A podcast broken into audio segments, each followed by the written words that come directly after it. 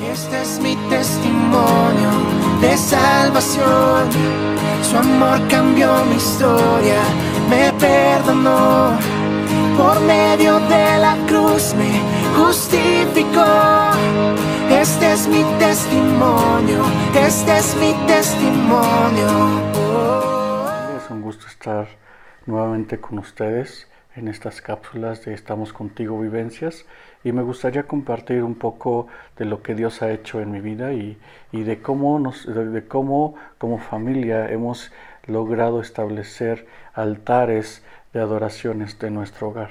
Un altar es un lugar donde recordamos a Dios, donde adoramos a Dios, pero también ese altar tiene una función de que nuestras futuras generaciones reconozcan nuestro Dios vivo, porque en ese altar nosotros vemos cómo se manifiesta la gloria de Dios.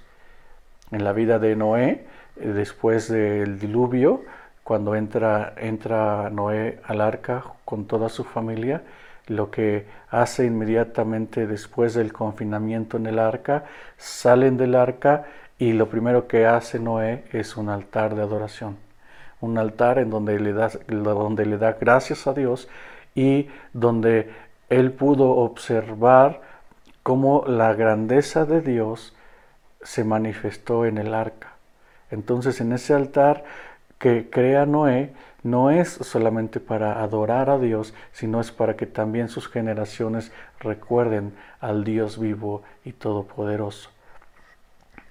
En Génesis, en el capítulo 28, vemos cómo eh, Jacob sale huyendo de, su casa porque eh, toma, la bendición de su padre. Bueno, su padre le da la bendición que no le corresponde a él, sale huyendo y, en ese eh, después de que sale huyendo, llega a un lugar, en ese lugar toma una piedra, se recuesta, este, y en ese momento Dios le da un sueño. En, ese sueño veía cómo estaba una escalera que, tocaba la tierra y tocaba el cielo y entonces en ese lugar ascendían y descendían ángeles.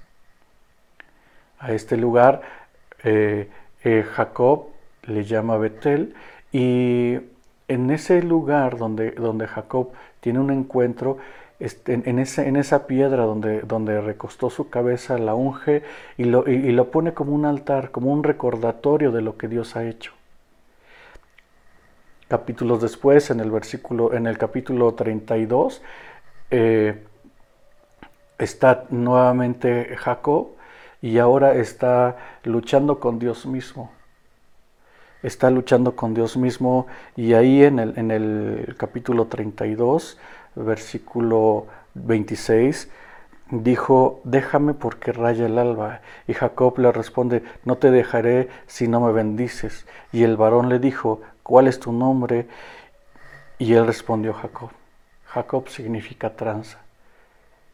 Y entonces, cuando le dice, ¿cuál es tu nombre? Dice, eh, él, le responde a Jacob y, el varón le dijo, no será, no se dirá más tu nombre Jacob, sino Israel, porque has luchado con Dios y con los hombres y has vencido.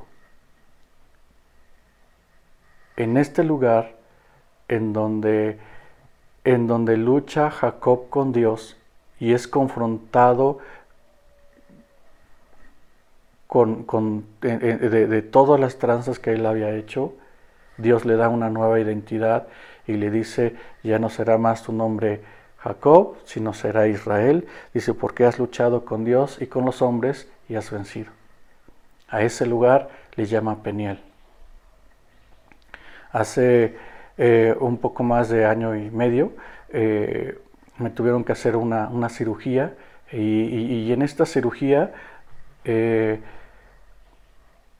se cerró mi conducto biliar, me tuvieron que hacer una laparoscopía y me, explicaron los riesgos que conllevaba, este, eh, total, que, en ese tiempo eh, tuve pancreatitis, me, dijeron, ¿sabes qué?